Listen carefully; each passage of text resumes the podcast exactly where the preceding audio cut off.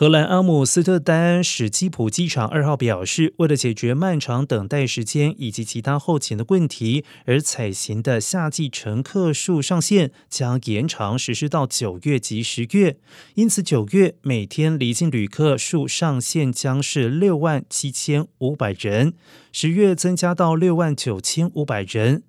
史基部机场另外指出，该机场也将继续采取其他措施，例如要求乘客在搭机前四小时在出境大厅报到。